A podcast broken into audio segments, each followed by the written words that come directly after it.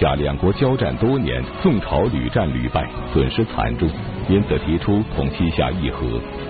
而西夏国主李元昊竟然也十分爽快地答应了。那么一心想要称霸天下的李元昊，为什么会在夏军三战三捷、士气大振的情况下，同意跟宋朝议和呢？在谈判的过程中，两国君臣是如何斗智斗勇、讨价还价的？最终，宋夏之间又会就哪些条件达成合议呢？历史高级教师袁腾飞为您带来大型历史系列节目《腾飞五千年》，塞北三朝之西夏，请继续关注第八集《宋夏议和》。上一讲呢，咱们讲西夏国主李元昊在好水川、定川寨两次又打败了宋朝大军。算上三川口之战，宋军已经是三战三败。宋夏两国交战多年，宋军屡战屡败，丧失土地，损兵折将，因此呢，就愿意跟西夏谈和。这个时候的李元昊接连取得三场大捷，声势大振，一心要称霸天下。那么在这种情况下，他会不会同意跟宋朝谈和呢？元昊这个人呐，虽然是一个天才的军事家，啊，用兵如神。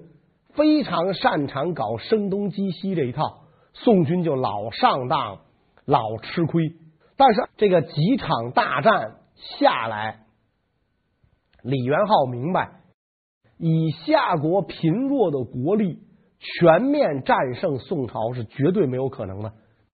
李元昊包括张元最大的梦想，不过就是亲临渭水，占据长安，没想过杀入潼关，占领汴梁，做中国之主。啊，所以李元昊深知啊，现在我军是惨胜，经济利益损失巨大，得不偿失。为了点面子事儿，干点面子活，损失太大，不值当。如果能够跟宋朝谈和，当然是好事。再有呢，这个战争使得西夏国力耗尽，物价飞涨，百姓怨声载道，活不下去。伴随战争的肯定就是灾荒。因为你征发兵马去打仗，牧民、农民都上前线了，庄稼没人种，是牛羊没人放牧，自然会产生灾荒。战争爆发之后，宋朝又停止了跟西夏的边境贸易，关闭了榷场。西夏国内所需要的生活必需品，比如说布匹、茶叶、粮食，都不能自给。宋朝一用经济手段进行制裁，效果非常明显。西夏的生活必需品奇缺，西夏呢就希望跟宋朝那个议和啊，来摆脱困境。那么宋朝呢，我们讲啊，自这个定川寨之后，意识到夏国绝不是罪而小丑，可以一鼓枕灭。范仲淹就跟朝廷说什么呢？兵马精进，西戎之所长也。金帛丰富，中国之所有也；礼义不可化，干戈不可取，则当任其所有，胜其所长。西夏的长处，兵马精进，光脚的不怕穿鞋的，跟他打仗，他豁得出去，咱豁不出去。咱们什么多呢？金帛丰富啊，天朝上国有的是钱，金山银山永远花不完。既然跟李元昊讲礼义讲不了，打仗又打不过。怎么办呢？按范仲淹的意思，干脆花钱买个太平吧。则当任其所有，胜其所长，就这意思。咱干脆花钱买个太平。李元昊打咱的目的是为了啥呀？不就为了这玩意儿吗？金子、银子、瓶子、绸子，他不就为这个吗？给他，你别打我了，双方少死人，是吧？这天下太平啊！咱们跟辽不就这么做了吗？跟西夏有什么不可以的呢？仁宗皇帝考虑再三，觉得范仲淹所言极是。经历了三场大战，宋夏两国都已经精疲力竭，希望能够停战谈和，但是碍于脸面，谁都不愿意主动提出。如此这般，这个僵局又该如何打破呢？就在宋夏僵持不下的时候，这个发生了一件事儿，给了宋朝一个绝好的机会。宋朝跟李元昊打仗。辽趁机勒索，漫天要价。辽说：“李元昊是我外甥，从他爷爷的时候就娶我们家公主。你们宋朝打我外甥，怎么不跟我说一声？咱们是兄弟之国，因为辽圣宗尊宋真宗为兄。这时候啊，辽兴宗按辈分呢，也就是宋仁宗的弟弟，所以李元昊是我外甥，也就是你外甥，是吧？你打我外甥，我得替咱外甥拔创出头，是吧？绝对不允许。我现在大军压境，你得给个说法。宋朝知道辽是趁火打劫，就问辽说：“你你要什么说法？”辽说：“我也不要别的，我就替我外甥呢讨个公道。你呀、啊，给点钱，我转交给我外甥。”另外呢，后周世宗时候夺去的瓦桥关以南十个县，你要还给我。仁宗皇帝讲，当年先帝澶渊之盟的时候，你们就提着无理要求，已经被先帝拒绝了。猴年马月的事儿，你又拿出来说。后周世宗时候夺的地，你跟我大宋要，你觉得这合适吗？所以派大臣出使辽国，一番唇枪舌剑，割地就不行，给钱成吗？辽说成啊。就这目的啊，这你还不明白吗？宋朝真聪明，一点就通，给钱怎么给呢？每年银绢各加十万，这咱讲辽的时候也讲过了。澶渊之盟答应给辽白银十万两，彩绢二十万匹，这下涨了，白银二十万两，彩绢三十万匹，也就是说给辽的岁币呢涨到了五十万啊，又给各加了十万。然后宋说呢，瓦桥关以南十县土地我不能给你。这是祖宗给我的，我割裂祖宗疆土啊！对不起祖宗，土地不能给，但是我可以把这十个县的租税给你，因为你要地也没有用嘛，你也不会种，我给你租税。但是啊，我有条件，我的目的，我为什么要给你钱？目的让你在宋夏之间进行调停，我不能白给你。辽得到钱了，这个一看宋夏之间打成这么个火爆局面，都要找个台阶下。这个时候，作为第三方出现，我给双方调和一下，双方都很看重我，这个事儿很来劲。于是辽国就派了使臣到宋夏两国进行调停。辽使呢，先跟宋讲说，我们皇帝派人啊去见李元昊了。李元昊这个人呢，也不是不通情理，他是被你们宋朝啊逼得没辙才兴兵的。只要你给他条件优厚，像我们辽国这样册封李元昊。双方就能谈成，然后呢，辽使又到了夏国，跟李元昊又把这番话，这反正一点两面吧，说了一遍啊，跟宋别打了，我们都跟宋议和这么多年了，你不就想要点东西吗？宋表示这事儿好商量，别打了，赶紧跟宋这个谈和吧。在辽国的撮合下，宋朝和西夏都同意停战议和，于是双方开始派使臣往来，交换议和条件。结果，宋夏两国分别开出了怎样的条件？他们能够达成一致吗？宋仁宗就告诉延州的知州庞吉：“你负责跟李元昊谈和，只要李元昊答应称臣，其他咱什么条件都没有。他就是当皇帝都成，咱也不逼着人家当什么可汗、单于、赞普了。他当皇帝也成，但是必须得称臣，不称臣绝对不行啊。”他跟辽没得比，辽跟咱们是兄弟之国，夏就是我们的臣子，必须称臣。庞吉领命，派人深入到西夏国境探听消息。李元昊这边也在探听消息，双方一拍即合。李元昊派了个刺史来找这个庞吉谈和。庞吉一听夏国谈和使节到，不敢怠慢，赶紧迎接。双方分宾主一落座，这个。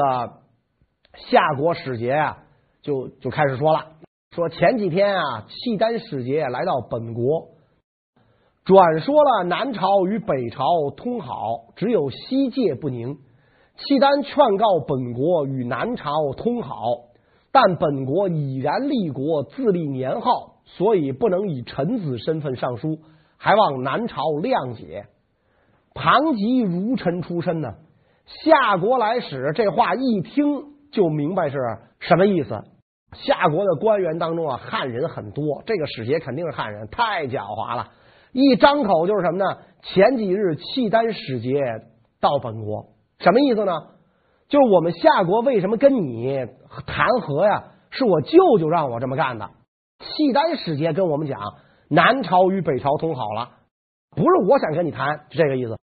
而且契丹使节说，南朝跟北朝通好，只有西界。未曾安宁，北朝、南朝、西界，西界讲就是西朝，明显就是鼎足而三之势嘛。而且我国有年号了，不能以臣子身份给你上书。庞吉一听大为不快，我们皇上唯一的要求就是李元昊称臣，你不称臣，我没法跟皇帝复命啊啊！所以就跟那个夏国来使说，你把这个元昊的来信啊呈上来，我看看国书是怎么写的。夏使呢就把国书呈上来了，庞吉打开一看，国书的开头啊这么一句话：南邦尼定国兀卒囊萧上书复大宋皇帝。邦尼定国就是西夏国的党项语发音音译，兀足就是清天子的意思，也是天子的自称。囊萧上书复大宋皇帝，我是邦尼定国的天子，但我是你儿子，你是我爹。儿子给爹上书，就这么一个意思。庞吉一看，心就凉了。元昊称南不称臣，古代君臣名分是最重要的，是吧？管别人叫爹，今天看来是丢人现眼到家的事儿，但是在古代不是这样，称臣比称爹还丢人。所以李元昊坚持，我可以讲管你们宋朝皇帝叫爹，但我绝不认你是我的君，我是臣。谈判刚刚开始，夏国来使就给了庞吉一个下马威，而且直接挑战庞吉的底线。李元昊宁可管宋仁宗叫爹，也绝不称臣。此时此刻，庞吉也不甘示弱，一句话就让夏氏气焰全无，乖乖就范。究竟庞吉对夏氏说了些什么呢？庞吉说：“李元昊不称臣，名分不正，此书不敢上呈天子。”您还是原书带回吧。元昊的使臣一听就急了：“你不上承天子，我任务完不成啊！我我肩负着和谈使命来的，回去之后我没法跟国主交代啊！咱赶紧解释啊！子是父和臣是君道理是一样的啊，孝敬爹跟要孝敬皇帝，这不是一个道理吗？所以，请您庞知州一定务必无论如何让我进汴京朝见天子。”如果天子不答应，我们再回去商量。您无论如何要让我去一趟汴京。庞吉赶紧就报告给朝廷：李元昊国书称子不称臣，行不行？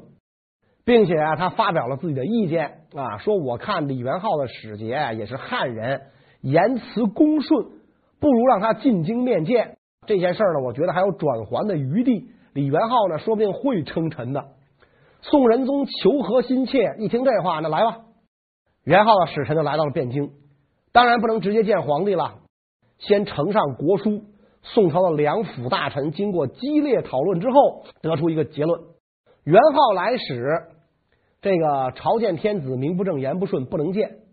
只有李元昊称臣，皇帝才能见这个元昊的使臣，才能接受国书。于是呢，由宋朝枢密院出面召见元昊来使，提出了六点修正意见。第一点，西夏修改称谓，国书里边有一个字儿犯了我们宋朝的避讳，所以此书不能上呈天子，您原书带回。这比范仲淹客气多了，没当面给你烧了。第二，西夏俯首称臣，元昊虽然很恭顺，想当我们皇上的儿子，但是当儿子没有不称臣的道理。你看我们皇上的儿子有一个不是皇上的臣子吗？所以你们必须称臣，由我们皇上册封你为夏国主，否则的话，此事免谈。第三点，西夏更改官名，允许你们夏国自设行政机构，自己任免官员，但是你不能用中原的官名。元昊立国呀，一切制度跟中原王朝一样啊，首都也叫开封府，长官也叫开封府尹，都跟中原一样。元昊手下的大臣跟庞吉通信，信上的落款就是太尉某某某。庞吉一看就急了，绝不允许你自称太尉。太尉是三公，天子近臣，我都不是太尉，你一个陪臣怎么能做太尉呢？你关上门，爱叫啥叫啥。啊，你比如像张元，太师、国相、中书令兼尚书令，你关上门自己过瘾，没人管。但是你给我们大宋上书的时候，不允许这么写。怎么写呢？你要把汉语官名音译成党项语，这个宋朝也就是自欺欺人，反正你译成党项文啊，我们也看不懂。比如说，你可以叫宁令、莫宁令，宁令就是大王，莫宁令就是天大王，反正什么我们也不懂。宁令是个什么玩意儿？我们自己理解呢，大概就是一个比知县低三级的官。你不准用太尉、枢密使、中书令，不能用这个，只有天朝才有这种官，你们怎么能有呢？所以这个条件必须告诉这个李元昊啊，以后不许用中原的官名。第四点，赔款名曰赏银。我们大宋呢，每年赏你七万银绢，呃，这这就当战争赔款了。但是咱不能这么讲啊。第五个条件呢，要允许开放两国边境贸易。第六个条件，两国延边保债，维持现状。啊，这么六条交给夏国来使，夏使不敢争辩，在人家的一亩三分地上，怎么好争辩？好吧，拿着这个宋朝的这个回书啊，就回去了。关于宋夏两国的议和，宋朝提出了六点意见，并派使臣出使西夏，跟李元昊谈判。对于宋朝的这六点意见，盛气凌人的李元昊是否会接受呢？他将如何对待宋朝来使呢？宋使到了夏国朝廷，一看李元昊身着便装，躺在龙床上，爱答不理的召见宋使。等宋使自报家门之后，李元昊懒洋洋的坐起来，满脸不耐烦，呈现愤怒之色，想给宋使一个下马威。这个元昊看完宋朝的这个六个条件之后，草拟国书，提了十一个条件，你六个，我十一个，派使臣去宋朝，双方国书往还啊，实际上就是讨价还价啊，谈判就是讨价还价的艺术。一开始你不能把底牌露给人家。我这东西想卖二百，但是我要多少呢？我要四千。您觉得太贵，五折行吗？两千，你欣然接受，我就赚了十倍。五折你还嫌贵，三折行吗？一千二，你欣然接受，我就赚六倍。所以就是讨价还价的一个过程。李元昊也这样，我开出十一个条件，我知道宋朝不可能都满足，我这就是漫天要价，等着您着地还钱。您要不讨价还价，这十一个条件都接受了，哇，那就天上掉一大馅饼砸到我嘴里了。所以这个夏使一去，这个宋朝面对西夏强硬的态度和提出的这十一个苛刻条件，就展开了激烈的这个争论。两府大臣之中啊，以著名的婉约派词人宰相晏殊为首，大多厌倦了战争，主张同意，他爱叫啥就叫啥吧，叫皇帝就叫皇帝吧。爱称臣不称臣吧，只要咱甭打仗了。这么多年仗打下来，花的军费远远超过李元昊要的钱，无所谓了，就答应他的这个条件吧。只有这个枢密副使韩琦坚决反对。韩琦刚从前线回来，知道李元昊是瞎咋呼、色厉内荏，他的损失比我们只大不小。不要怕他，我们只要坚持原则，再努力一下。李元昊一定会认输，跟那个就是宰相啊展展开了当面的争执，气的这个晏殊啊拍桌子大骂：“你懂什么？国家大政方针不是你能插嘴的。”韩琦也拍着桌子骂：“你去过前线吗？你流过血吗？我在前线打了这么多年仗，我明白是怎么回事。”晏殊拂袖而去，俩人不欢而散。朝中的大臣争来争去的时候，又发现了一个致命的问题。什么问题呢？谈判过程中，宋朝大臣突然发现，李元昊竟然在给宋朝的国书中玩了一个小小的文字游戏，而这个细节一旦被忽略，后果将不堪设想。那么，宋朝君臣发现后会如何处理呢？李元昊这次上书的时候啊，玩了个文字游戏。原来他的自称啊是兀卒。邦尼定国兀卒啊，这个兀卒啊是党项语，他音译成汉字用哪个字都行。他原来用的是突兀的兀，士卒的卒，这回他改了，改成了什么呢？改成吾祖，吾就是我，祖就是祖宗的祖，所以他这一改变成了南邦尼定国吾祖，囊萧尚书赴大宋皇帝。宋朝大臣哗然。说这叫什么话？元昊自称吾祖，吾就是我，祖在宋朝的白话里就是翁，翁就是爹。元昊等于自称我爹，他跟咱们称臣了，让咱皇上管他叫爹，这不是侮辱咱大宋吗？啊，原来他称兀族，咱们无所谓，是吧？谁知道可汗是啥意思，是吧？没人知道他是啥意思，兀卒是啥意思也无所谓。匈奴的单于，单于就是天子的意思，是吧？所以中原人装作不懂，是吧？你都随便，你叫这都随便。你叫叫可汗，叫单于，叫赞普，我都随便。你编出个兀卒，我们更无所谓。反正我们都不懂，兀祖就不能接受了，玩弄侮辱朝廷。特别是当时宋朝的名臣欧阳修，更是气愤已极，说贩夫走卒都不能随便管别人叫爹，堂堂天子奉天承运，管元昊叫爹，元昊侮辱我们啊！必须严词驳回，否则的话，谁敢开口啊？是吧？如果咱们大宋的使臣到这个西夏传旨，大宋皇帝致书邦尼定国，我爹，你这有这么说的吗？以后没人去西夏传旨了，是吧？所以元昊要价太高了，宋朝坚决不答应啊。这还是那句话，双方谈判就是你漫天要，我着地还。宋朝派遣使者出使西夏，跟西夏讲，岁赐一年就给十万，多了没有，想称我爹更没戏。甭想这么叫。元昊说：“如果我不给二十五万，你们这些使臣一个都甭回去，跟我那住一辈子，叫一辈子爹。”宋朝使臣一看那不成啊，我身负皇命来谈判的，把我扣在这儿，一辈子跟着牛羊屁股后头转，哪天是个头啊？啊！既然这样，宋史说：“那二十万也可以。”元昊一琢磨，我要二十五万，他给二十万，呃，已经在差距已经缩小了。双方没有正式签约，你扣着这个使臣也没用。万一来一个强硬的宋朝使节，说就给五万，咋整啊？所以既然如此，那你们回去，你们再商量。啊，李元昊就把宋朝的使节放回去了，并且让他们给朝廷带一封信，在信里面又像他爹李德明一样贪得无厌，提了个条件：每年除了给钱，我要往你们那儿卖十万担青盐。这事儿前面广讲过，这个盐由谁来买？私人买，冲击国家盐铁专卖。官府买，每年又多给你十万担盐钱，这岁币就快赶上辽国了。万一辽国一不干，你给我外边这么多，给我这么点再涨点吧，那这事儿就没完了。所以双方还得谈啊。宋使再一次出使西夏，李元昊的要价呀，果然要提高了，要三十万。宋使答应，只能再加五万，多一分没了，不行咱就干仗。李元昊一看目的达到了，我原来的底线就是要二十五万嘛。当时给辽澶渊之盟都是给辽才三十万嘛，是吧？所以这个呃，他说二十五万行了，能接受啊。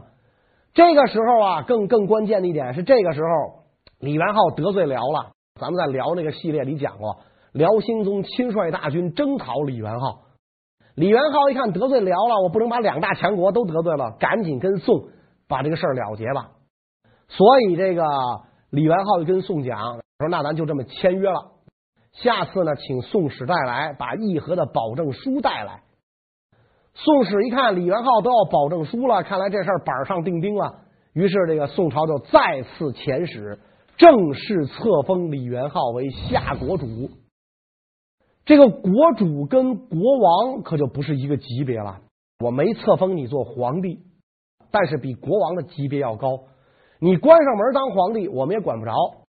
你要对我称臣，每年宋朝赐给西夏岁币，当然了，这个跟给辽的是不一样，辽宋是平等的，每年赠给辽岁币，西夏呢是赐给你。我是你爹，我是你的君主，我赏赐臣下，因此宋夏之间的大战告一段落啊，双方呢就算是这个议和了。虽然宋夏两国达成和议，停止了战争，但是对于宋朝来说，这是花钱买来的和平。满朝文武心有不甘，于是想出一计来对付西夏。究竟他们会想出怎样的计策呢？这个时候，这个宋朝君臣上下憋了一口气嘛。我们跟西夏打仗，连战连败，实在可恨。这个李元昊啊，怎么这么不好对付呢？因为他手下有人。有谁呢？文有张元、吴昊，对这哥俩咱没辙。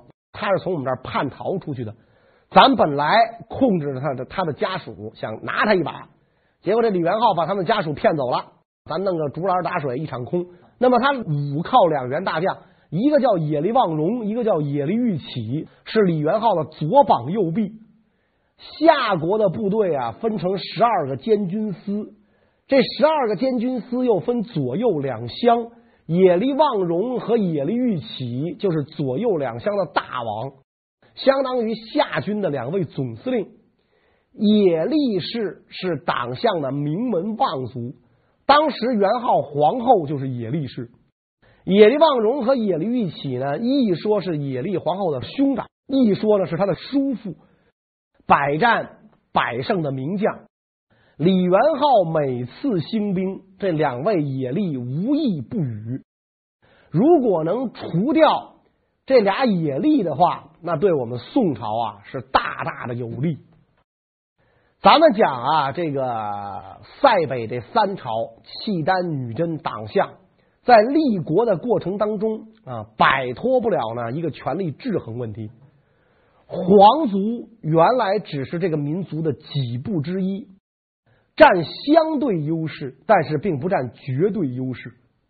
有原始军事民主政治的遗风在，它不像中原，天子得了天下，我这一家一姓的江山，大家山呼万岁，没人琢磨造反。他们不一样啊，你比如说西夏。